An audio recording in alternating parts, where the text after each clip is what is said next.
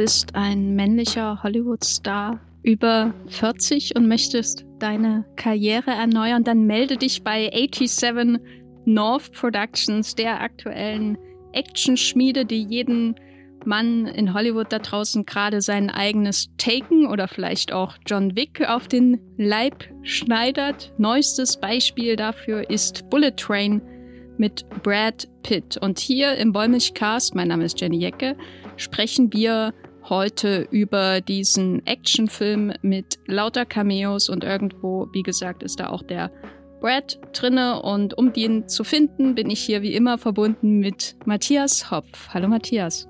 Hallo Jenny. Möchtest du deine Hollywood-Karriere verjüngern? Äh, ich bräuchte erstmal eine, glaube ich. Okay, der war mich ganz Das ist jetzt sehr unangenehm. ähm, mal schauen, wo, wo der Podcast uns hinführt und ob wir die Telefonnummer von David Leach und Chad Stahelski währenddessen googeln, um herauszufinden, wie wir Matthias äh, zu 87 North Productions äh, bringen. Wir werden Bullet Train im folgenden Podcast spoilern. Ihr seid vorgewarnt. Viel Spaß mit diesem Podcast.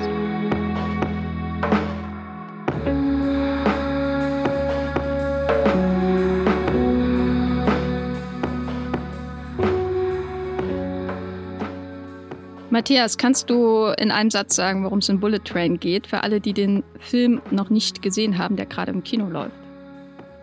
Also Bullet Train äh, geht um einen Auftragskiller, der wird gespielt von Brad Pitt, hat Sandra Bullock im Ohr und ist der Meinung, dass er ganz viel Pech hat. Das beginnt damit, dass er direkt in den ersten Sekunden des Films in eine Pfütze tappt, aber eigentlich soll er einen Koffer in einem Zug äh, abholen, der sich sehr schnell von Tokio nach Kyoto bewegt in einem sogenannten Bullet äh, Train und den Koffer findet er auch recht schnell.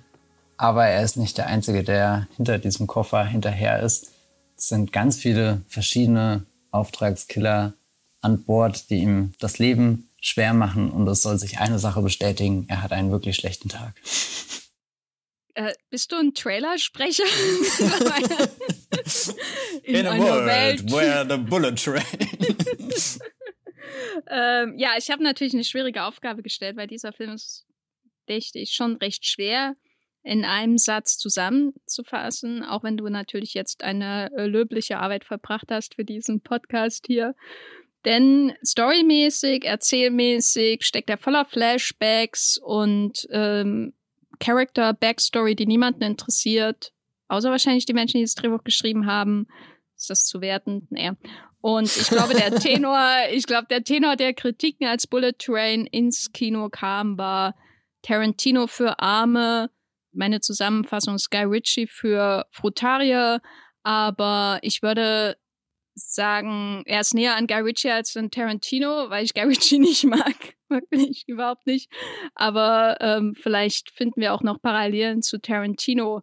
Wie siehst du das denn? Saßt du da im Kino und dachtest du, ist Joe Carnahan aus der Smoking Aces-Ära wieder auferstanden, um diesen Film zu drehen. Du hast gerade wirklich schon sehr viele Namen genannt, die ich alle mit diesem Film in Verbindung bringen würde. Tatsächlich ist Guy Ritchie der, der für mich am, am wenigsten präsent war. Also Tarantino ist schon am stärksten gewesen, äh, vor allem Pulp Fiction. Ähm, das ist so äh, der Film, an den ich ununterbrochen gedacht habe, was einerseits an dieser Struktur liegt. Wir haben eigentlich eine Geschichte, die irgendwie vorwärts geht, aber wir setzen ganz oft ein und bekommen Nebenepisoden erzählt, wir bekommen Flashbacks und so weiter erzählt. Das ist der eine Pulp Fiction Teil und der andere Pulp Fiction Teil ist, dass es hier in Bullet Train zwei Figuren gibt, äh, zwei Auftragskiller gespielt von Brian Tyree Henry und Aaron Taylor Johnson. Lemon und Tangerine heißen die. Äh, die führen ganz viele komische, nicht zielführende Gespräche, die irgendwie cool sein sollen. Und da habe ich dann schon unter, ununterbrochen an äh, John Travolta und Samuel Jackson äh, gedacht, die hier auch einen äh, Koffer äh, transportieren, einen MacGuffin in Pulp Fiction. Also das war, war immer so das eine Bild,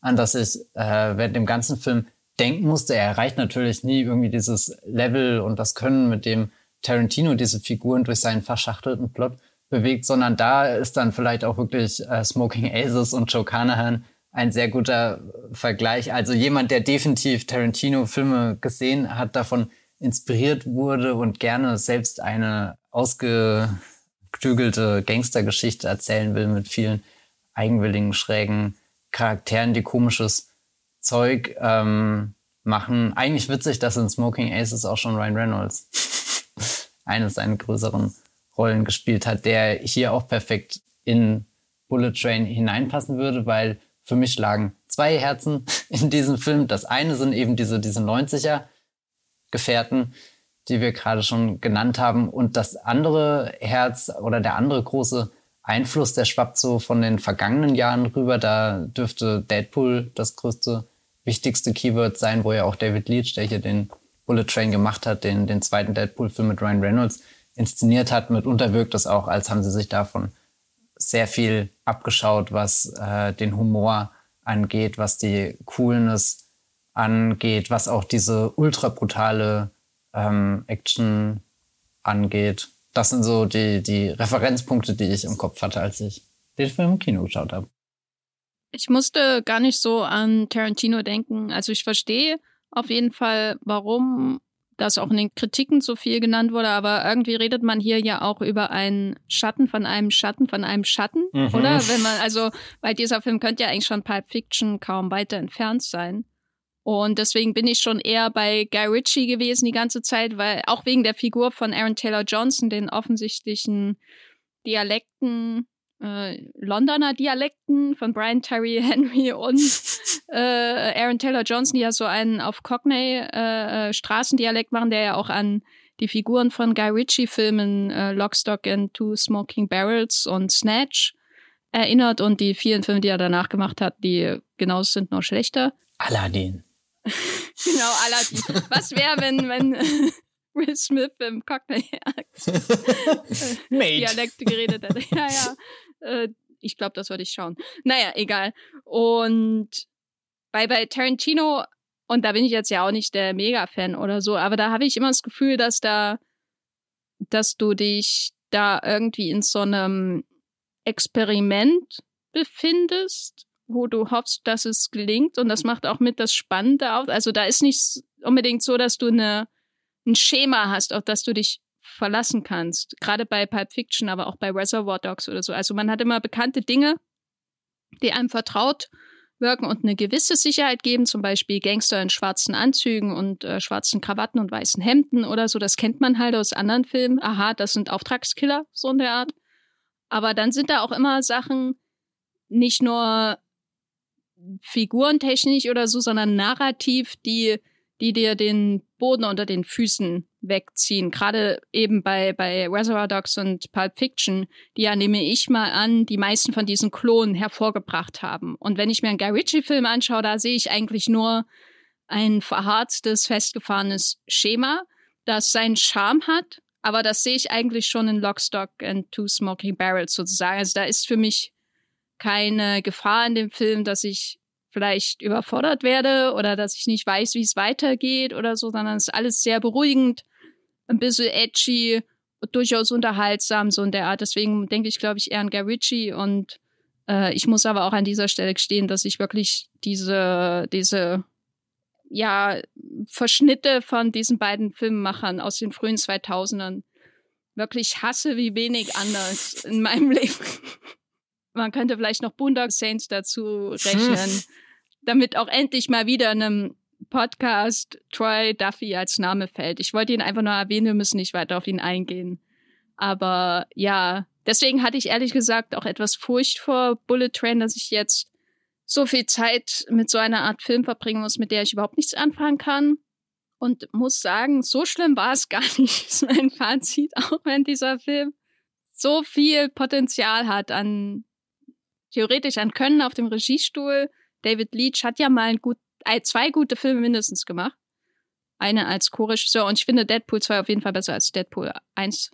Und die Besetzung und trotzdem wirkt das so ein bisschen wie The Guy Ritchie Cosplay. Ne? Was, was ist dein Eindruck von Bullet Train?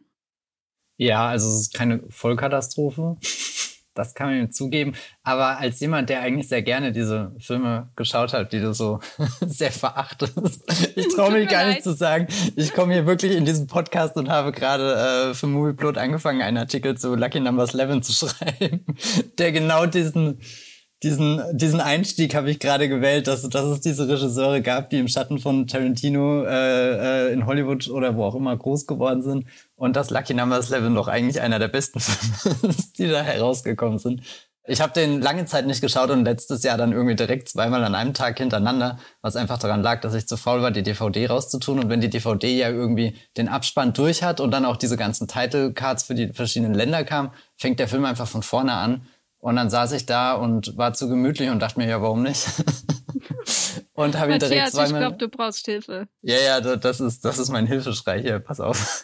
Gut, dass das aufgenommen wird. Da könnt ihr euch das immer wieder durchhören, wie ich hier äh, verzweifle. Nee, ähm, da habe ich eigentlich gemerkt, dass der, dass der so ein paar Dinge macht, die ich äh, sehr gerne in diesem Film sehe. Und ähm, ich kann auch nachvollziehen, warum das bei so ein paar Kombinationen nicht ganz so gut aufgeht, grenzwertiges oder völlig daneben sogar. Ich fürchte mich zum Beispiel vor dem Wiedersehen von Smoking Aces. Also den fand, war ich damals zutiefst beeindruckt, als ich den, keine Ahnung mit wie vielen Jahren in meiner Jugend geschaut habe. Aber und seitdem ist er nie wieder in den DVD-Player gewandert. Ähm, das ist vielleicht ein Sommerprojekt, was ich mir demnächst mal vornehmen kann, herauszufinden, was es mit dem Film genau auf sich hat. Aber eigentlich bin ich schon im Bullet Train rein und wollte, dass dass das cool ist, eben weil diese Art von Filmen ja jetzt nicht selbstverständlich sind, dass ein Studio da fast an die 100 Millionen Dollar in, keine Ahnung, so eine coole Geschichte investiert.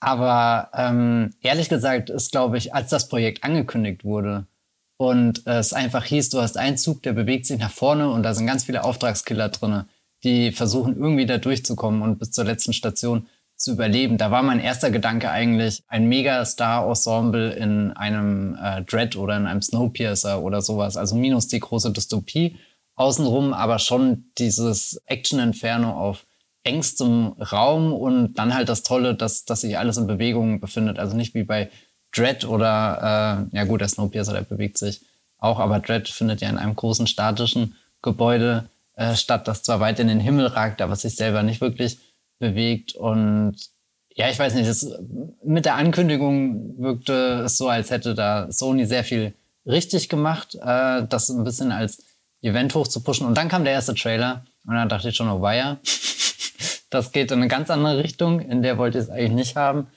Und äh, der Trailer lief sehr oft hier in Berlin vor, äh, in den York-Kinos, deswegen hängt er mir auch irgendwie zum Hals raus und da war die, die Motivation nicht so groß, sich den Film dann noch anzuschauen. Und dann bin ich auch so halb erleichtert draus, aber eigentlich hauptsächlich enttäuscht, weil der Film halt, keine Ahnung, du hast diese Möglichkeit, da was zu machen und das ist, mit was du bei rumkommst, schon viel verschenktes Potenzial. Und was mich auch nicht loslässt, die ganze Zeit äh, jemanden zuzuschauen oder der Gedanke, die ganze Zeit jemanden zugeschaut zu haben, der, der versucht halt sowas zu sein, was, was dieser Tarantino-Schatten geworfen hat, aber in keiner Sekunde dahin kommt. Und das macht den Film dann irgendwie ein bisschen traurig, weil eigentlich ist ja jetzt David Leach keiner, der hier zum ersten Mal so einen Film umsetzt, sondern eher im Gegenteil, er ist schon fast in so einer Routinephase angekommen, wo er vielleicht auch selbst davon gelangweilt ist. Ich weiß es nicht. Ich glaube, der, der wirklich gerade seine Träume. Wenn ich mir anschaue, was er so für Filme macht und dass er nach Hobson Shaw und Deadpool trotzdem wieder sowas macht, das ist ja hier Traumverwirklichung. Ne? Du machst die großen effektegetriebenen Blockbuster für Hollywood, nachdem er ähm, eben Co-Regie geführt hat bei John Wick und dann auch allein Regie geführt hat bei Atomic Blonde mit Charlize Theron. Und dann kriegst du so dein Ding. Du darfst irgendwie einen japanischen Roman, der nur in einem Zug spielt, über Auftragskiller, die sich gegenseitig meucheln, verfilmen in einem Zeitalter von Hollywood, wo, wie du ja schon angedeutet hast, sowas eigentlich bei Netflix landet für 20 Millionen Dollar ja, oder ja, so. Ja. Also ich, ich habe da durchaus Respekt dafür, dass er das macht. Aber ich bin auch gleichzeitig Zuschauerin mit einem weinenden Auge, was sein tonale Präferenz für Filme angeht. also ich, sehr also, diplomatisch ausgedrückt. Ja, ne, äh, ich bin echt beeindruckt von den beiden äh, also David Leach und Chad Stahelski, die hatte ich damals, da hatte ich damals ein Interview mit gemacht mit denen, als John Wick rauskam und das noch nicht irgendwie so dieser Megafilm war, sondern eher so der, der Festival-Hype aus South by Southwest oder irgendwo liefer und, und die waren dann in Berlin und die waren so nerdig. Wir haben da über Jackie Chan Filme gesprochen und sonst was, ne? Und dann sitzt du da und denkst, boah, die beiden lieben Action, die kennen sich aus, die wissen, was eine gute Action-Szene ausmacht und so. Und dann spulst du so und so viele Jahre in die Zukunft und schaust halt Hobson Shaw. Der, oder insbesondere das Finale von Hobson Shaw. Und Hobson Shaw ist ja auch so ein Film, wo du richtig richtig so wie unter, unter dem Mikroskop sehen kannst, wie jemand das Herz aus einem Franchise entfernt und dann nichts mehr übrig bleibt. Ne? Und damit meine ich nicht nur Vin Diesel, sondern das ist ja eine aktive Entscheidung, den Film so zu machen, wie er ist. Und es wird versucht, der Herz so darzustellen in Form dieser ganzen Family Story von The Rock. Aber es ist ja einfach nicht da. Ne? Es ist, sie, so sehr sie das wollen, ist da, ist das einfach nur ein zynischer Cash Grab der vom Charme von Jason Statham besonders lebt. Auch ein tolles Ensemble, ne? Idris Elba spielt da mit, äh, Vanessa Kirby und halt Dwayne Johnson.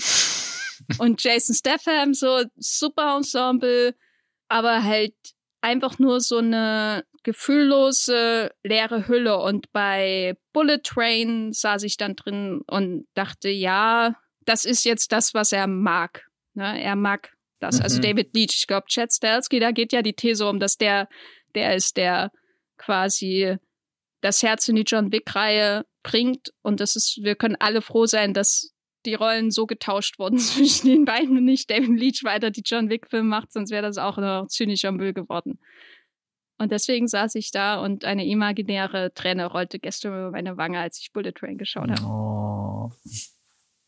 Ja, genau. Ich, ich finde es sehr schön, wie du gerade über die beiden geredet hast, weil in meinem Kopf sind die leider schon sehr weit auseinandergedriftet. Und Chad Stahelski genießt oder weiß nicht, sitzt immer noch irgendwie auf so einem Podest, beziehungsweise ist sogar noch hochgeklettert. Also ich habe, der erste John Wick hat mich gar nicht so sehr umgehauen, dass es erst mit Teil zwei und drei dann passiert, dass ich wirklich so, so einen innerlichen Respekt irgendwie davor bekommen habe, was er da umsetzt. Und ja, äh, äh, David Leach hatte halt Atomic Blonde 2. Das war vielleicht auch der Bruchteil der Sekunde, wo ich dachte, er ist vielleicht der interessantere äh, Wick Bruder, Macher, nicht Bruder. Aber der hatte auch schon, so sehr ich Atomic Blonde mag und den eigentlich jeden Tag schauen könnte, den Film.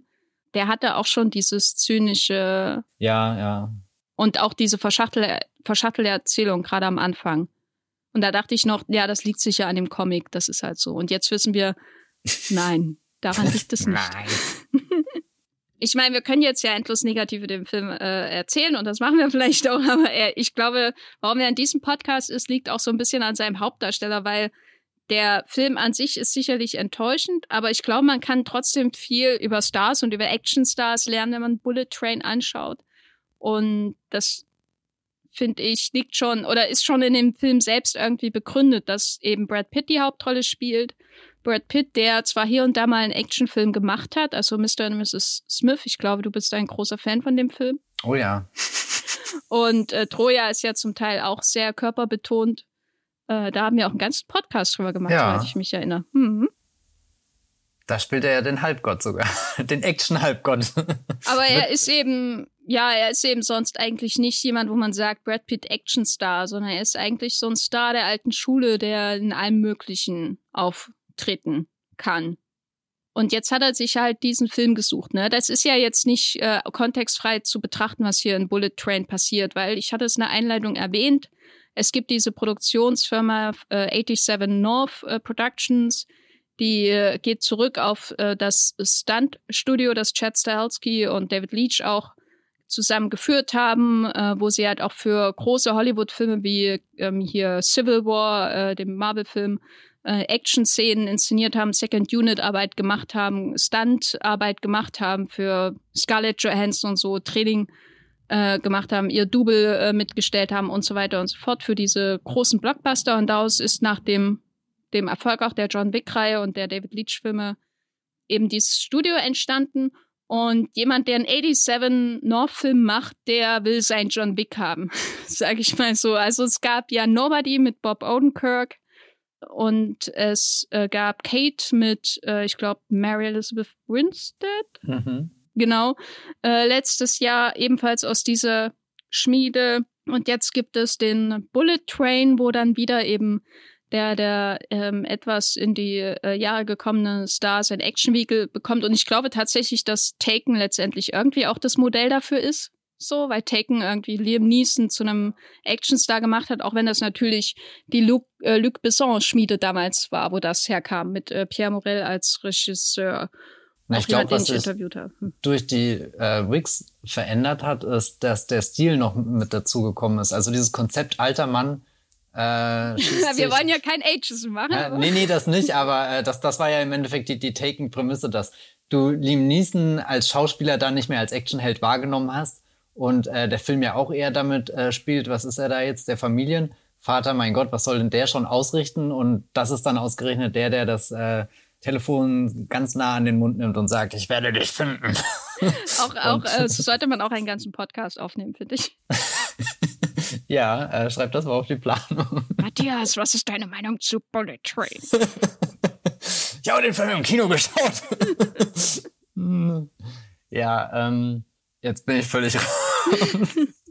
genau, ich wollte sagen, zumindest, also so, ja, äh, äh, Taken irgendwie als Vorläufer davon, aber das glaube ich mit John Wick, äh, und da gehen wir vielleicht später auch nochmal drauf ein, wenn es um die Inszenierung oder den, den Stil so geht, dass da irgendwie so ein, so ein Mag irgendjemand hat gesagt, Neonlichter, und das war auf einmal so, so ein neuer Stil. Du, du kannst alle Actionfilme davor anschauen, die von Taken inspiriert wurden, sowas wie dann hier von Paris with Love und so. Und die sehen halt alle auch ein bisschen egal aus. Also die haben nicht wirklich einen, einen Stil oder irgendeine Handschrift, außer dass sie halt thematisch sehr ähnlich aufgebaut sind und ähnliche äh, Casting-Entscheidungen und so treffen. Und das hat sich alles bei John Wick noch durchgezogen, aber auf einmal hast du auch richtig gemerkt, okay, da ist Asphalt und der ist nass und da reflektiert gerade das Licht. Und jetzt geht ein äh, äh, schwarzer Schuh geht direkt in die Pfütze hinein und die Kamera geht nach oben. Und wir sehen gealterten Actionstar Keanu Reeves, Bob Odenkirk, okay, kein Actionstar, aber auch älter. Und jetzt eben Brad Pitt. Wie, wie, wie passt Mary Elizabeth Winstead eigentlich da rein? Hat die sich verirrt? Ich dachte, äh, jemand äh, wollte Wiedergutmachung schaffen für äh, Birds of Prey.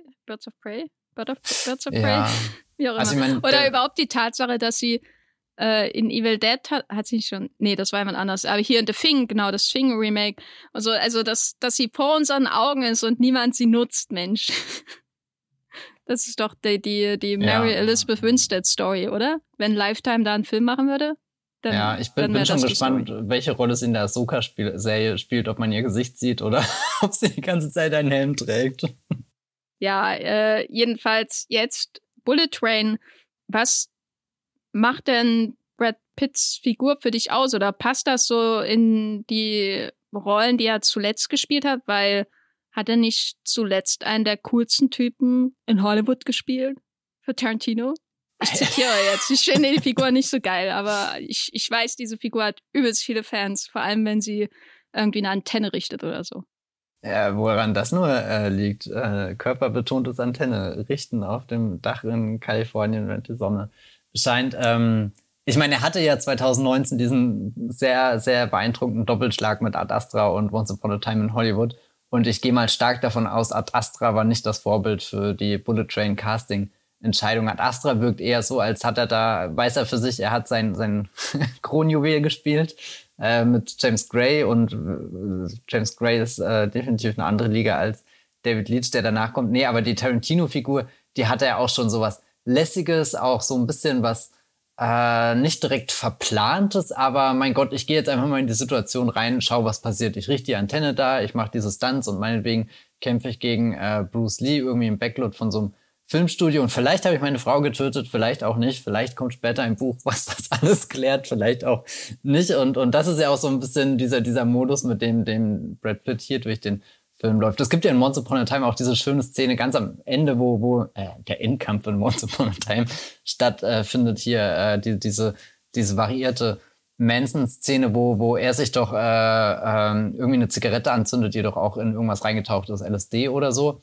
Und er schaut sie kurz an und dann sagt er auch irgendwie, why not? Oder so. Und dieses Why not habe ich ununterbrochen in, in Bullet Train gehört, weil, weil eigentlich äh, ist er ja auch nur eingesprungen. Also seine Figur, dieser Auftragskiller, sollte eigentlich, keine Ahnung, was anderes machen oder gar nichts machen und ist dann spontan auf diesen Zug äh, aufgesprungen, im wahrsten Sinne des Wortes, und wird dadurch gelotst, aber ist auch nie so komplett mit, mit ganzem Herzen bei der Sache, sondern erst eher mal so, keine Ahnung, ist das eine Mission, die ich ziemlich schnell abschließen kann? Okay, nee, es wird komplizierter. Okay, was will denn der jetzt hier? Oh, der ist ja brutal, der hat ein Messer, der hat mich erstochen, Entschuldigung. Also so, so er, er, er driftet im wahrsten Sinne des Wortes durch den ganzen Film durch. Und erst am Ende merkt man, dass er, dass er merkt, dass irgendwas Größeres auf dem Spiel steht, wo er auch eine moralische Entscheidung fällen muss, die er davor nicht wirklich oder oder er sagt zwar die ganze Zeit, er möchte so so ein friedlicheres Leben führen, aber das ist so ein so ein Talk, den man von diesen Figuren schon oft gesehen hat und eigentlich nicht so richtig ernst nehmen kann, weil man genau weiß, zu was sie fähig sind und auch was sie alles schon gemacht haben. Und dann gibt's zwar eine Szene, wo, wo er in den Spind reinschaut und da die Waffe mitnehmen soll, aber es dann nicht tut. Aber ja, im Endeffekt macht er auch von jeder Waffe Gebrauch, die er später in die Hände bekommt. Also er ist quasi so ein friedliebender Zen. ja, der Blut vergießt. Das, das ist der, der Kontrast, der dann entsteht, weil er trifft ja auf einige sehr blutrünstige Menschen. Nun hast du vorhin gesagt, dass hier auch Deadpool drinne steckt und wir sehen ja Deadpool höchstpersönlich im Grunde auch einmal, nämlich in einem Cameo taucht ja der, der Ryan Reynolds auf, quasi als der Überkiller, der eigentlich diesen Job übernehmen sollte und äh, dann aber abgesprungen ist oder was auch immer. Und deswegen kommt es auch zu diversen Verwechslungen, was Brad Pitt angeht, die folgenschwer sind für die Führung dieses Zuges. Eine klassische Verwechslungskomödie. Genau, eine klassische Verwechslungskomödie. Und das Interessante ist jetzt, wenn man sich vorstellt, Ryan Reynolds würde diesen Film machen, was ja nicht abwegig ist, weil er ist zwar ein anderer Jahrgang als Brad Pitt, aber er hat schon mit David Leach gedreht und er ist ja auch gerade in quasi in so einer schon seit zehn Jahren begriffenen Karriereverjüngung irgendwie drin, wo er sich neu etabliert hat, als Hollywoodstar. Und ich musste gerade mir vorstellen, wie das aussehen würde, weil ich habe als ich äh, äh, letzte Woche bei meinen Eltern war, habe ich äh, irgendwie 70 Minuten von der Adam Project geguckt. Das war wieder so ein Film, wo ich ins Bett gegangen bin, weil ich am nächsten Morgen Frühschicht hatte und niemals wissen werde, wie er ausgeht. Aber ich hatte mir das so vorgestellt und gedacht, wie wäre das, wenn Ryan Reynolds das macht? Und eigentlich ist es recht naheliegend, weil ein Adam Project hat mich richtig genervt, dass die Figur von Ryan Reynolds, also das dieser Netflix-Film da von wie heißt Sean Levy. Sean Levy, ja, dem großen Regisseur äh, von The Pink Panther mit Steve Martin, ähm, dass, dass er da irgendwie da durchballert und alles kann und ihn eigentlich nicht so richtig interessiert und alles, was Gefühl bringen soll, wirkt auf mich sehr aufgesetzt und der Film hat nur so Ansätze von einem ähm, Herzschlag, weil der Junge ein super Schauspieler ist oder zumindest ein super Kinderstar, ich weiß nicht. Und das ist der neue Percy Jackson jetzt, oder? Das weiß ich nicht. Kann sein, ja. Ich glaube schon. Oh, äh, Nochmal Percy Jackson hier, ne? Also ja, stimmt, Long Percy Lerman auch. Long Lerman spielt im Bullet Train mit und der andere in The Adam Project von Sean Levy. Ähm, und ich muss sagen, obwohl ja im Grunde Brad Pitt eine ähnliche Aura hier hat, im Sinne von, er kann unglaublich viel, aber es geht ihm auch sehr leicht von der Hand und er plappert zu viel, bringt Brad Pitt etwas mit, was dazu führt, dass das Bullet Train für mich nicht komplett unerträglich wird, was, glaube ich, der Fall gewesen wäre, wenn Ryan Reynolds diese, diesen Film übernommen hätte oder wenn er diese Hauptrolle gespielt hätte. Was, verstehst du, was ich meine? Weil irgendwie hat Brad Pitt so eine Aura, dass egal wie viel er redet und wie schlecht die Dialoge sind, die Dialoge in diesem Film sind wirklich sehr bemüht und, und kaum lustig und schlagen dir über den Schädel mit ihrer bemühten Lustigkeit, die nicht lustig ist. Und trotzdem verzeihe ich ihm sehr viel in dem Film, weil er so was unglaublich Linkisches hat, was eigentlich mich persönlich sehr stark an Cary Grant irgendwie erinnert. In, weiß nicht, Leoparden küsst man nicht oder so, wenn du irgendwie Cary Grant siehst in einem Film und der spielt den Übernerd und du denkst, nein, und trotzdem denkst du, ach, ja, ich kaufe ihm das ab. Er ist halt Cary Grant, ne? Weißt du, was ich meine? Also, weil, weil Ryan Reynolds könnte nicht den Übernerd so spielen. Oder den, den vertrottelten Zen-Auftragskiller, finde ich, ohne zu nerven. Wie, wie siehst du das?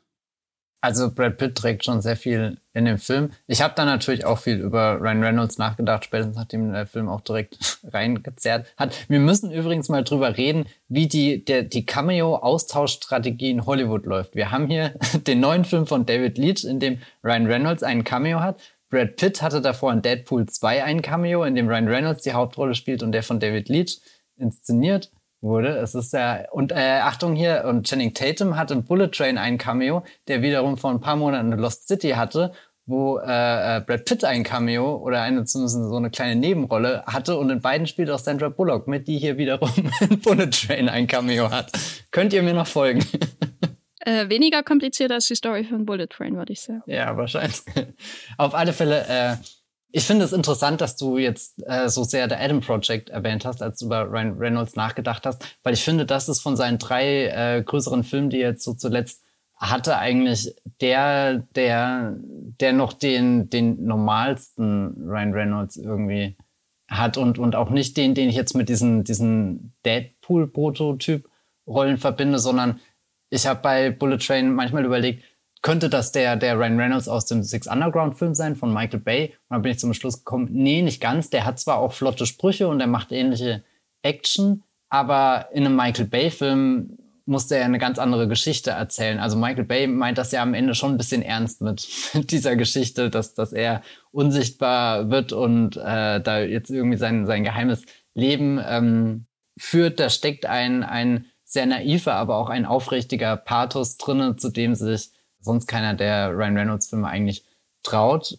Dann habe ich irgendwie an den Red Notice gedacht und das ist vielleicht so der, der routinierteste Reynolds, der halt einfach drin ist, wo, wo Netflix genau Ryan Reynolds gekauft hat und auch Ryan Reynolds bekommen hat. Also fast schon ein Ryan Reynolds, der dir durch die Finger flutscht, weil er nicht mehr so richtig auszumachen ist. Und dann habe ich viel über Free Guy nachgedacht, der ja auch sehr, sehr selbstironisch ist, auch viel äh, so einfach passieren lässt, aber der hat zumindest äh, so eine unschuldige Ader, weil er ja eigentlich in dem Film als NPC startet, also als Non-Player-Character oder wie auch immer. Also jemand, der in einem Computerspiel einfach nur äh, außenrum steht und äh, den du irgendwie anlaufen und anrempeln kannst und der dir immer die drei gleichen Sätze zurücksagt, aber keiner, der irgendwie aktiv mitmischt. Und äh, in dem Film wird er ja immer zu jemand aktiverem. Und da ist dann vielleicht der aktive Free Guy Ryan Reynolds, der übrig bleibt, ist für mich vermutlich der, der am ehesten in Bullet Train mitmischen würde, wenn er sein Herz aufgeben würde und äh, dafür die Waffe aus dem Schrank nimmt. Also jetzt habe ich sehr viel über Ryan Reynolds geredet, der, der zwar in dem Film ist, aber nicht wirklich. Und jetzt sage ich auch noch ganz kurz was zu Brad Pitt. Ja Gott, was sage ich jetzt?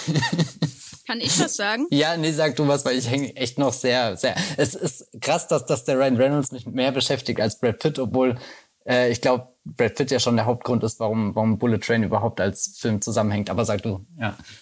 Ich denke, zwei Sachen sind wichtig dafür, dass die Brad Pitt-Rolle hier gelingt, ohne komplett auf die Nerven zu gehen. Oder dass man also ich hatte auch so selber so einen Zen-Zustand irgendwann erreicht, wo mir völlig egal war, was die geredet haben und ich mich einmal darüber gefreut habe, wie er sich bewegt, was er sagt und so.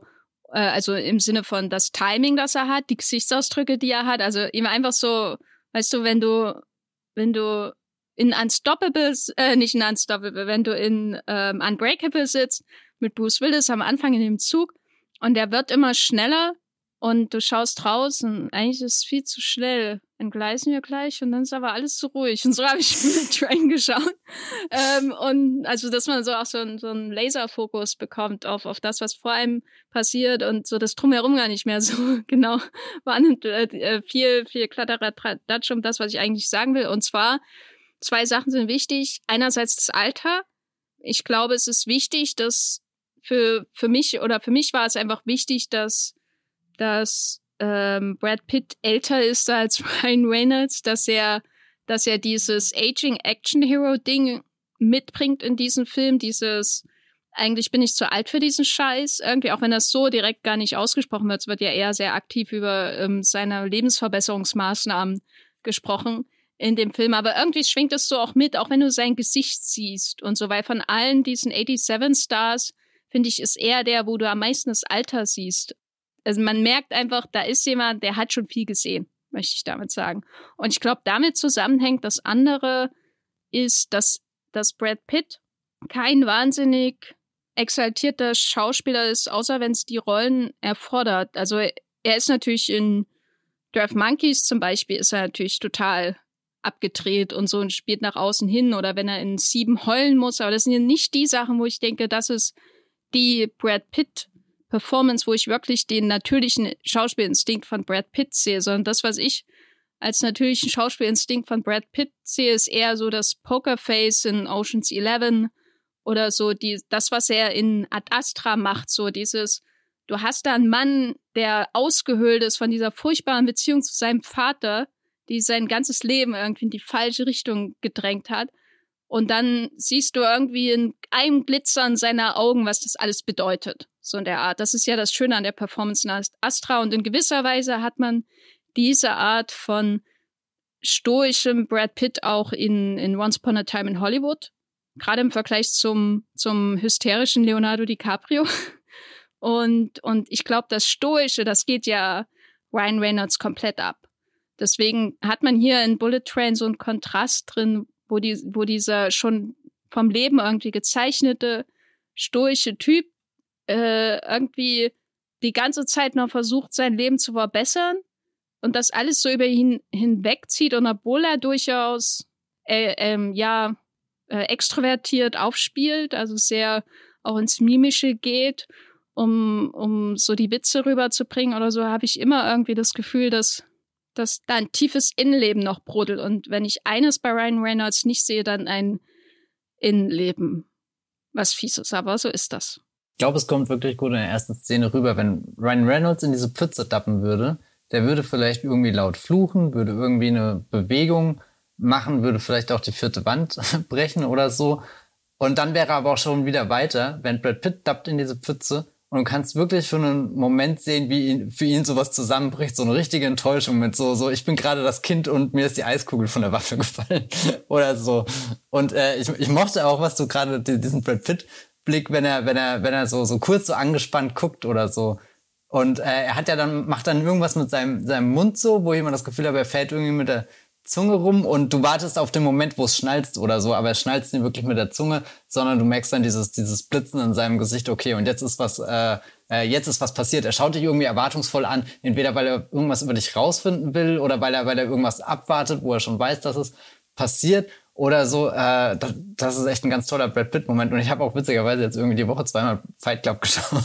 Frag mich warum. Lass mich raten. Der Arschwein war vorbei und es ging von vorne los. Äh, nee, ich bin sogar, der läuft gerade im International im Kino und äh, da bin ich äh, tatsächlich völlig unabhängig voneinander zweimal reingegangen. Ähm, einfach nur um die letzte Szene zu schauen. Ähm, das sind die Dinge, die mich gerade in meinem Leben antreiben. Hilfe. Auf alle Fälle ist da, ich meine, das ist, das ist auch nochmal ein sehr spezieller Fall von Brad Pitt, der in dem Film ist, aber auch sehr oft dieser Brad Pitt, der dich kurz gespannt anguckt. Oder, oder, und, und die Frage steht im Raum, will er gerade rausfinden, was passiert, oder, oder willst du rausfinden, was passiert, weil er so gespannt ähm, guckt und, und da findet schon immer ein, ein sehr schöner kleiner Moment zwischen Pitt und mir als Zuschauer oder so äh, statt.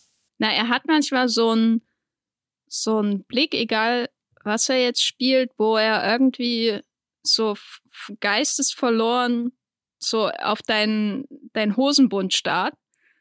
Irgendwie und, und du denkst so, worüber denkt er denn jetzt da? Und das finde ich, ist, ist, also das hast du ja im Grunde auch beschrieben, dass er, dass man ihm beim Denken nach zuschauen kann und das ist ja nicht selbstverständlich bei Schauspielern. Also zum Beispiel Ryan Reynolds, ähm, den ich durchaus so als Menschen. Ich mag Ryan Reynolds und ich mag, dass Ryan Reynolds existiert. Ich finde ihn interessant als Star. Es gibt wenige Filme mit ihm, ihm, die ich mag, aber so ist das halt manchmal. Aber Ryan Reynolds ist so jemand ähnlich wie zum Beispiel auch The Rock, wo, wo dieses, dieses Star-Sein so glatt ist, dass eigentlich nichts Idiosynkratisches rauskommen kann. Das, der absolute Gegenpol, um vielleicht das zu verdeutlichen, was was ich meine, ist äh, Jeff Goldblum. Ich habe äh, neulich aus Gründen, die sich hier im Wollmilchcast noch aufklären werden, Independence Day nochmal geschaut. Und, und Jeff Goldblum ist ja da berühmt dafür, dass er ständig irgendwie Dinge macht und Betonungen hat, wo du einfach nicht einordnen kannst, wo kommt das denn jetzt her? Das stand nirgendwo im Drehbuch, das hat er garantiert mit niemandem abgesprochen, das ist einfach Jeff Goldblum. Ne? Das ist so diese Jazz-Improvisation, damit wird es ja auch verglichen, weil er auch Jazzmusiker ist in seiner Freizeit. Und ich würde sagen, bei Pitt hast du das manchmal auch, dass da so, so Dinge passieren, wo er, ohne dir eine genaue Antwort zu geben, was gerade in seinem Kopf vorgeht, aber er, er, er verbirgt äh, oder er, er deutet an, dass da mehr hinter seinen Augen passiert, als eigentlich passiert, ohne es in irgendeiner Form offensichtlich zu machen. Und das wirkt manchmal eben auch so einfach etwas ähm, verspielt vielleicht. Also Jeff Goldblum ist ja zum Beispiel einfach ein sehr, sehr verspielter Darsteller, der dann seinen kleinen Ding, die er mit der, wenn er mit der Zunge schnalzt oder so, dann, dann äh, äh komponiert er ja quasi eine Symphonie, so spielt er ja. Ne, mhm, mit so mhm. kleinen Dingen, die dann immer zieseliger und kleinteiliger werden und so. Und äh, ich würde jetzt nicht sagen, dass Brad Pitt so spielt wie Jeff Goldblum, aber, aber das ist so der, es ist so irgendwie auf der einen Seite so diese extreme Glattheit von jemanden wie The Rock oder, oder Ryan Reynolds, auf der anderen Seite so dieses extrem fein ziselierte, verspielte von äh, jemandem wie Jeff Goldblum und irgendwo in der Mitte sehe ich Brad Pitt. Und ich glaube, das, deswegen funktioniert Bullet Train so gut, weil da immer was da ist, was man nicht fassen kann bei ihm im Kopf. Und er wirkt auch intelligent, dadurch, dass man ihn denken sehen kann, ohne zu wissen, was er denkt. Das liegt äh, wohl eher an der Brille, die er auf. ja, ja, das natürlich auch. Das habe ich auch bei den Simpsons gelernt, dass sobald man die aufsetzt, dann ist man auch intelligent. Auf einmal. Er, er versucht aber mit Hut und Haaren alles äh, dagegen zu tun, dass es wieder abnimmt. Ja, ja. Aber äh, ja, das mochte ich irgendwie bei dem Film, weil er wirkt auch manchmal so total in seiner eigenen Welt irgendwie verspielt in Bullet Train auf eine Art, wie man es sonst jetzt auch nicht so sieht. Und das hat mir ehrlich gesagt Spaß gemacht. Das Problem war halt, dass dann die anderen Figuren da waren. Vielleicht möchtest du zu denen was sagen? Ich meine, es sind ja wirklich sehr viele andere Figuren und da bin ich auch irgendwie froh, dass, dass einem einfach erstmal viel vorgesetzt wird und dann gibt es so ein paar, wo man sich halt denkt, oh Gott, bitte nicht, geh aus dem Bild. Aber dann gibt es auch wiederum welche, wo ich denke, es ist eigentlich auch sehr angenehm, dass der Film gerade eigentlich von Schauspieler zu Schauspieler switchen kann und er muss schon viele Switches durchführen, bis er wirklich mal irgendwie so ein, so ein völliges lahmes Gesicht entdeckt.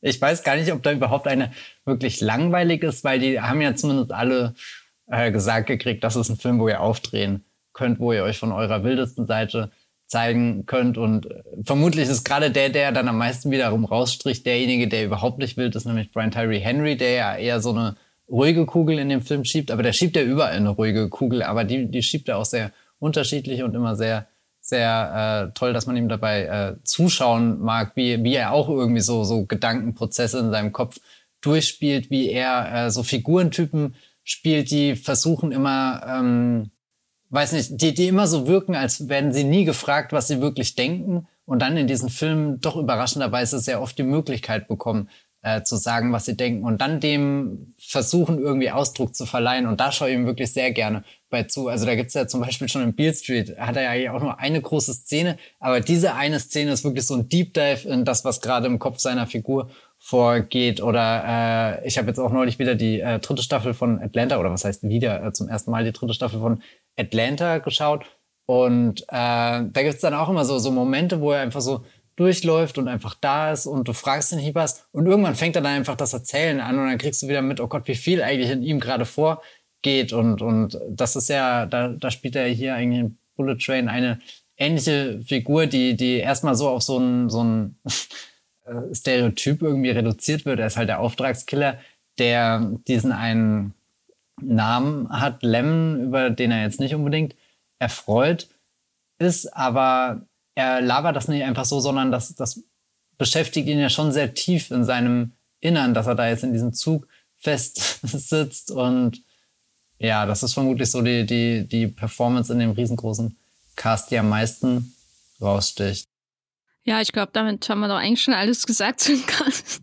Oder? Äh, Bad Bunny fand ich nett. Äh, naja, es, es sind halt Leute, das hast du schon ganz richtig bemerkt, die glaube ich, die spielen, glaube ich, sind so auf einem hohen Niveau irgendwie in dem, im Abdrehen und es macht irgendwie auch Spaß, ihnen zuzuschauen, weil es ja auch so viele unterschiedliche Typen sind und Sassy Beats, da habe ich mich auch drüber gefreut, dass mhm. sie irgendwie da auftaucht. auch aus Deadpool ausgeliehen. Genau, also das ist ein Geben und Nehmen an Cameos in, in Hollywood gerade.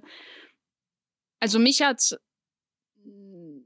dann auch irgendwie nicht mehr interessiert, was mit den anderen Menschen passiert. Also ich habe mich für die anderen Figuren nur insoweit interessiert, als die Körper sind, die, die auf den Tisch schlagen oder äh, anderweitig in Action-Szenen verwickelt sind. Weil was ich sagen muss, was super enttäuschend war an, an Bullet Train, ist, wie viel da geredet und wie wenig geprügelt wird. Äh, vor allem in der ersten Hälfte des Films.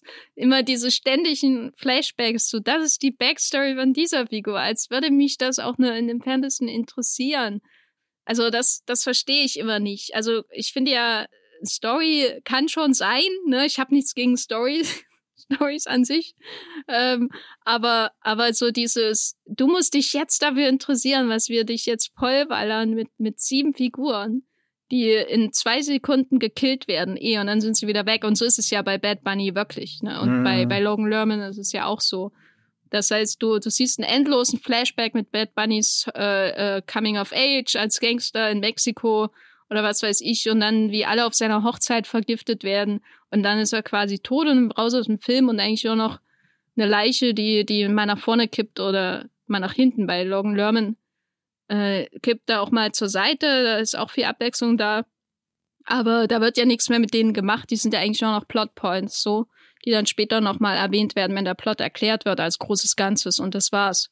Und dann hast du den ganzen Film voll nur mit so unhandlich hinge äh, äh zusammengeschusterter äh, Exposition für Figuren, wenn du eigentlich, seien wir doch mal ehrlich, doch nur sehen willst, wie Brad Pitt äh, Aaron Taylor Johnson eine Wasserflasche an den Kopf wirft. Weil das ist das, was ich aus dem Trailer mitgenommen habe, der ja immer und immer wieder in New York Kinos lief.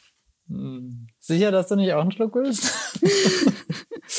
Das ist aber auch schon eine schöne Szene, wenn, wenn, wenn die Flasche fliegt halt auch perfekt. Also ich habe oft überlegt mit, kann man eine Flasche wirklich so gut als Waffe einsetzen? Oder muss man dazu einfach Brad Pitt sein mit der Ladybug-Erfahrung, die er in dem Film hat? Ich finde, diese Lifestyle-Waters, die da immer jetzt so in sind, die haben teils so eckige Flaschen, dass sie sich schon wieder als Waffe sehr gut eignen. Wenn ich hier so eine, so eine runde äh, äh, äh äh, ja, Selters-Flasche jemand an den Kopf werfen würde, wenn das nicht gerade die 1,5 Liter Flasche ist, äh, hat das, glaube ich, keine Auswirkung. Mm. Außer es ist Sprudel drin, dann ist es härter wahrscheinlich. Sprudel.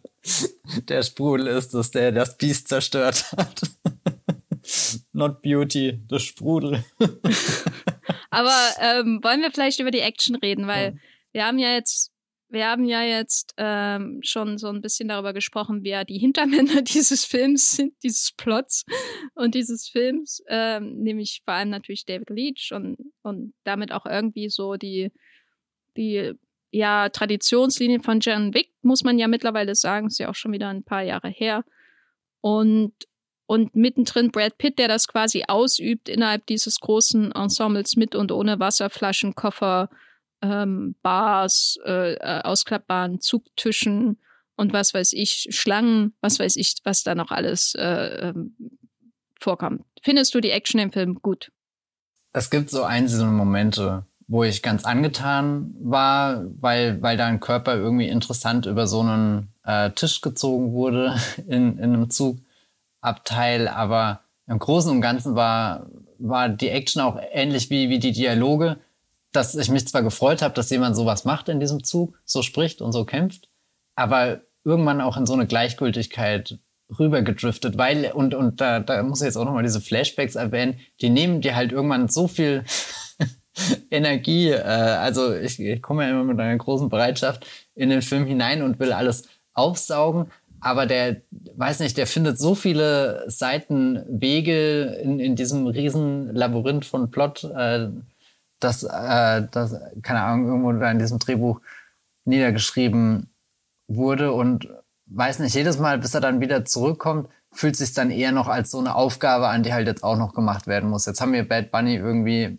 maximal umständlich eingeführt und habt ihr da gesehen, da kam auch schon irgendwie Brad Pitt vor und da war vielleicht auch schon Sassy Beats im Bild und und und und du sollst am Ende diesen diesen Wow-Moment haben, der dir nochmal so einen Kick gibt, aber eigentlich bist du nur erschöpft und verwirrt, weil weil ich meine, die die können ja absichtlich verwirrend erzählt sein, wenn sie es am Ende hinkriegen, dir dir wieder so so eine eine gerade Richtung vorzugeben, dass du durchrutscht. Das macht übrigens Lucky Numbers 11 sehr toll. Der ist auch maximal verwirrend und der hat dann auch zwei Gangster, die wirklich wie Spiegelbilder aufgebaut werden und dadurch alles nochmal schlimmer ist, aber am Ende gibt's eine so eine richtig gute Szene, die alles nochmal so ins Lot bringt und dann merkst du, ah, das ist ein Kansas City Shuffle.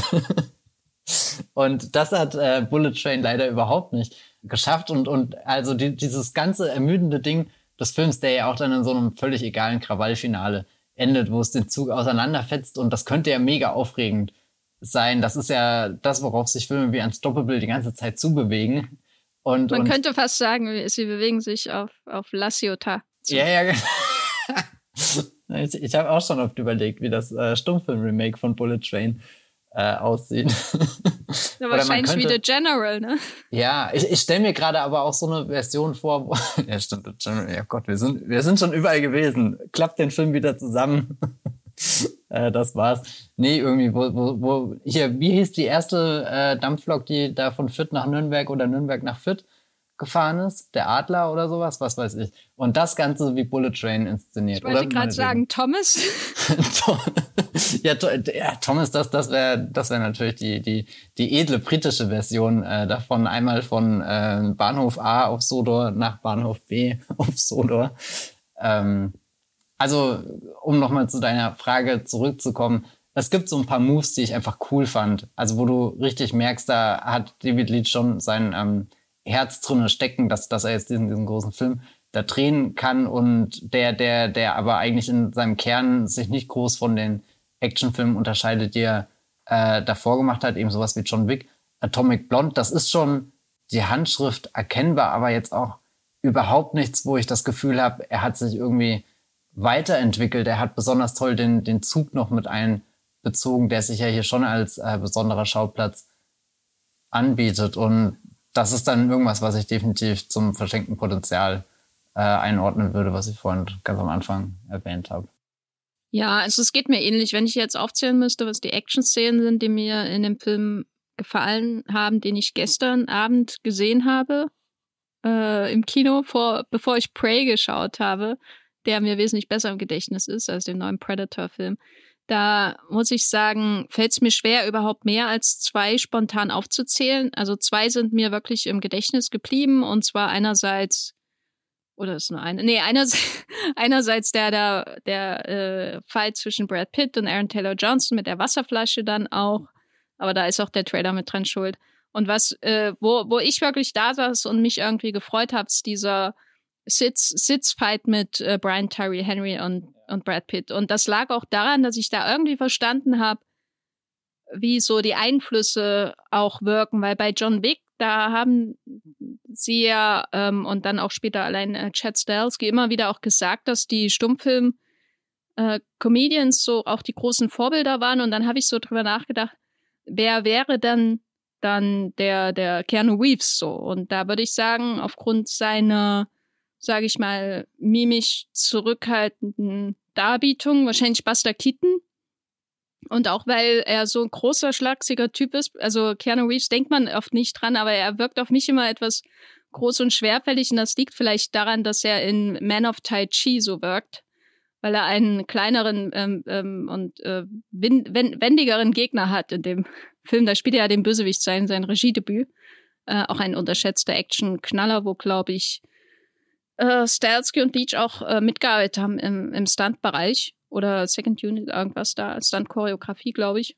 Und bei Brad Pitt habe ich jetzt so deswegen so aktiv drüber nachgedacht, woran erinnert mich der denn, so was so die Einflüsse auf diese, diese Action-Filmemacher angeht. Und bei dieser Szene war es halt unübersehbar, dass da Jackie Chan drin steckt. So, also die, die, äh, ich weiß nicht, der Schnittrhythmus, äh, um das komödiantische Timing aus den Schlägen rauszuholen, aber auch so das Schauspiel von Brad Pitt hat mich extrem an Jackie Chan erinnert, weil er halt auch sehr expressiv ist, äh, der Pitt äh, in der Szene. Also er, er betont ja auch quasi physische Pointe nochmal durch, durch seinen Gesichtsausdruck, macht es auch ähm, dadurch noch ein bisschen lustiger und es wirkt alles sehr, sehr verspielt, als ginge es um nicht so viel in der Szene, sondern es ginge vor allem darum, uns zum Lachen zu bringen. Und das ist zum Beispiel bei, bei Keanu Reeves nicht so. Also ähm, da lacht man natürlich nicht in John Wick unbedingt. Das ist eine sehr tragische Geschichte. Aber er erinnert mich insofern an Buster Keaton. Äh, ich meine, er stirbt ein Hund, ne? muss man ja nochmal sagen. Ich, ich finde auch gut, dass du gerade nicht die tausend Menschen, die umgebracht werden, sondern es ist die tragische Geschichte. Es es, ja, oder die Frau, die gefritscht wird. ja, ja. Aber ähm, ähm, der, der Reeves geht da ja auch schon sehr, sehr stoisch dadurch, ne, durch alles, was, was in John Wick passiert. Ob er jetzt äh, eine Galerie niedermäht mit Gegnern in Italien oder äh, die U-Bahn-Station äh, in New York, die wunderschöne weiße U-Bahn-Station mit ähm, Common war es, glaube ich, mit dem er dann in der U-Bahn sitzt. In John Wick 2, ach, was für ein toller Film, John Wick 2. Wirklich total unterschätzt, fürchte ich.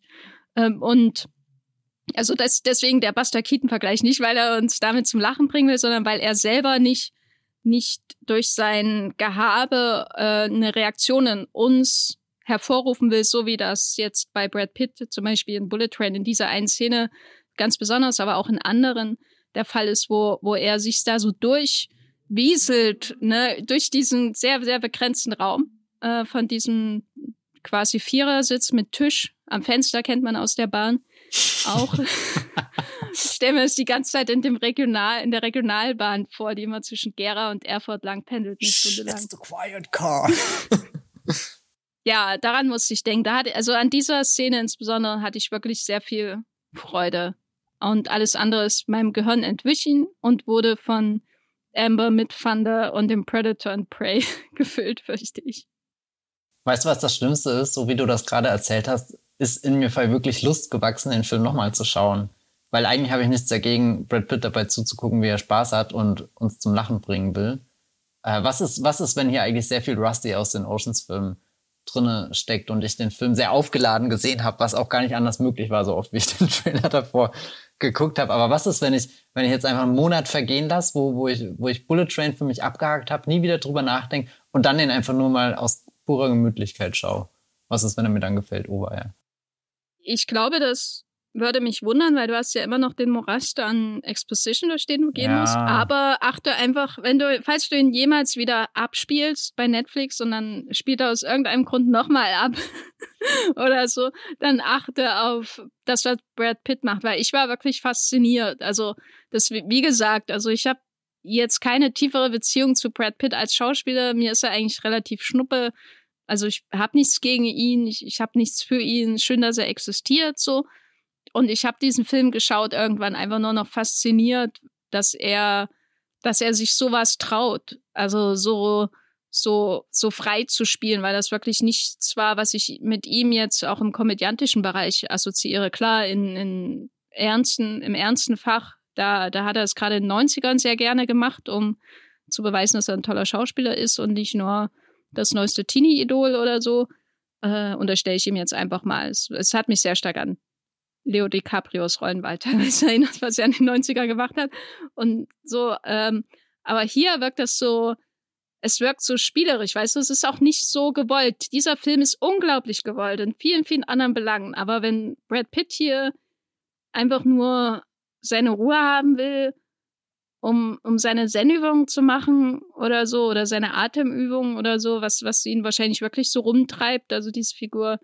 Und, und dann dadurch so ganz auf, äh, äh, irgendwie so, so, so auf, unter Strom gerät, deswegen, weil irgendwie nur der Wind komisch weht und das schon ein Zeichen für sein schlechtes Schicksal ist, dann, dann wirkt das so entspannt, wie er sich so einfach fallen lässt in diese weirde Figur und ihre exaltierte Art.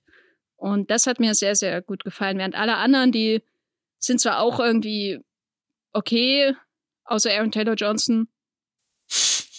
Dass, dass du den so extra ausklammerst. Na, Aaron Taylor Johnson ist für mich immer jemand, der, der auch ganz viel sein will. Bei dem sehe ich immer nur jemanden, der einfach kein Charisma hat und sich dann immer irgendwie so diese, diese großen oder so, so im übertragenen Sinne eine Kilo Make-up ins Gesicht haut, um das zu ersetzen. Und in diesem Fall ist es halt durch dieses Gehabe als Guy Ritchie Gedächtnisgangster. Also sagen wir halten fest, Brad Pitt ist der Einzige, der so cool ist, wie er tut. Und alle anderen tun nur so, wie sie gern wären.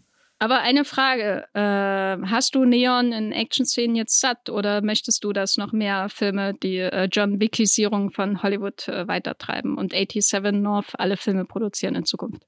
Also ich meine, 87 North äh, hat ja hier ein paar sehr vielversprechende Filme noch in der Planung. Wer weiß, ob die alle jemals kommen. Ich glaube nicht, dass Bullet Train der Film ist, der für mich den, den durch John Wick äh, geförderten Neon-Style zerstören wird. Ich glaube, da gibt's schon andere Filme, die das viel schlimmer äh, gemacht haben. Und, und der, der Bullet Train hat ja zwischendrin auch schon fast sowas wie eine eigene Ästhetik, die zwar jetzt auch nicht sehr geil ist, aber irgendwie geht sie mir auch nicht mehr aus dem Kopf. Also es ist keine, in der ich mich wohlfühle, unbedingt im Kino, aber nun ja, so ist es. Also ich glaube, eigentlich ist diese Neon-Ästhetik schon gepiekt und es gibt so, so, so Filme, da kann man es gar nicht mehr angucken. Aber wenn es halt mal wieder jemand richtig geil macht, ich glaube, dann wird das auch nie, nie verschwinden oder uncool werden in, in diesen Filmen. Also ich möchte das auf keinen Fall aus dem Kino verbannen, aber vielleicht wäre es halt cool, wenn das Leute wieder bewusster einsetzen und es irgendwie drüber hinweggeht, als wir haben halt Neonlichter da und das ist das jetzt, das ist die Szene. Ich weiß nicht, ich will eigentlich ungern ein negatives Star Wars Beispiel bringen, aber die Obi-Wan-Serie hatte in der zweiten Folge so einen Planeten, der eine Mischung aus, ja, eben so einer typischen Blade Runner Stadt und Coruscant war, wobei ja Coruscant im Endeffekt auch schon so eine typische Blade Runner Stadt ist.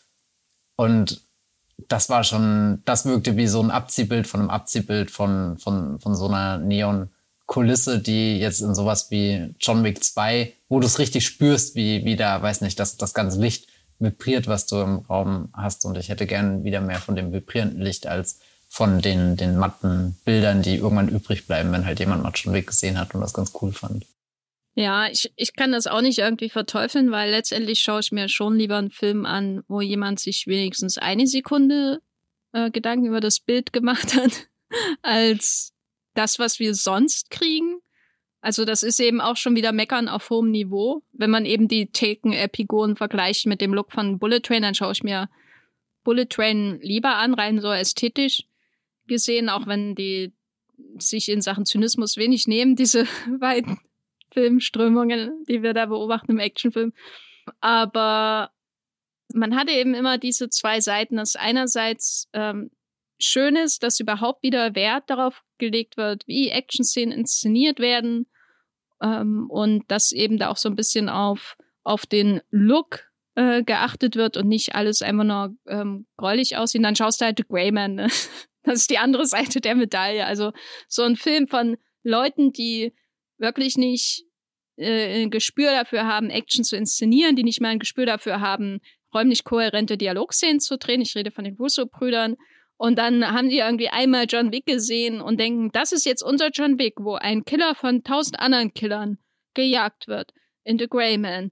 Also äh, tauchen wir das so in Neon, dass du das Gefühl hast, dass das hier Blade Runner 2049 irgendwie ein Schwarz-Weiß-Film da daneben, ne?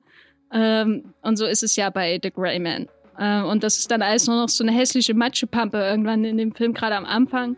Und wenn sie mal eine Tagesbeleuchtung machen müssen, dann sieht das wirklich so unglaublich furchtbar aus, was in Greyman passiert. Aber egal, das ist kein Podcast, Podcast über Greyman.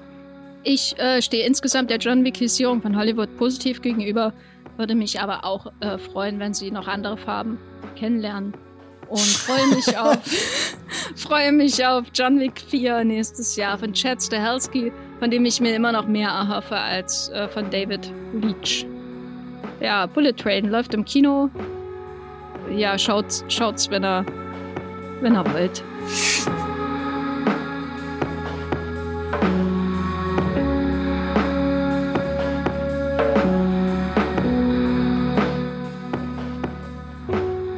Matthias, wo bist du im Internet zu finden, wenn du dich mit deinem 9-Euro-Ticket aufregst, dass du nicht in einen japanischen Shinkansen äh, Bullet Train kommst? Oh Gott, das sagst du hier, das ist mir schon passiert. saß ich dann in Tokio und kam nicht weiter. Na toll, danke Deutschbahn. Äh, nee, ich äh, werde darüber updaten, wenn überhaupt auf Twitter. Da könnt ihr mir folgen als äh, Bibelbrooks mit 2e oder ihr sucht mich einfach unter Matthias Hopf. Da ist auch die wahrscheinlich groß dass ihr mich findet oder einen anderen Matthias Hopf. Das wäre auch spannend, was daraus kommt. Ansonsten könnt ihr mal in meinen Blog gucken, das Film Feuilleton. Äh, da hat sich seit dem letzten Podcast nichts getan. Aber der du weiß wirklich, jemand Werbung macht. ja. Schaut auf Movieplot, da hat sich definitiv was äh, getan. Vielleicht ist da zum Zeitpunkt der Veröffentlichung dieses Podcasts schon ein Text von mir zu dem von Jenny schon sehr gelobten äh, Prey. Prey Predator. Predator Prey. Ja. Äh, Jenny, wo, wo, wo, wo praist du so? Ähm, äh, auf dem Bogensportplatz, als der nächste Predator kommt, um mich zu killen. Auch bei Twitter als Gafferlein. Äh, und bei Moviepilot findet ihr mich natürlich auch unter äh, als Jenny Jecke. Und da schreibe ich bestimmt auch mal was. Und äh, bei Letterboxd könnt ihr mich auch finden unter Jenny Jecke und da seht ihr, welche Filme ich nicht äh, bewerte. Außer Prey, den habe ich dreieinhalb Sterne von fünf gegeben, was ich schon gut finde. Ist das der beste Predator-Film in deiner Predator-Bewertung? Ich glaube, den ersten finde ich noch ein bisschen besser und Predators müsste ich noch mal gucken. Aber ich war sehr, wirklich sehr positiv überrascht. Ja, kann man gucken, Prey. Äh, Damit wäre das auch abgehakt für diesen Podcast. Haben wir das auch geschafft. Äh, vielen Dank fürs Zuhören und bis zum nächsten Mal. Tschüss. Ciao.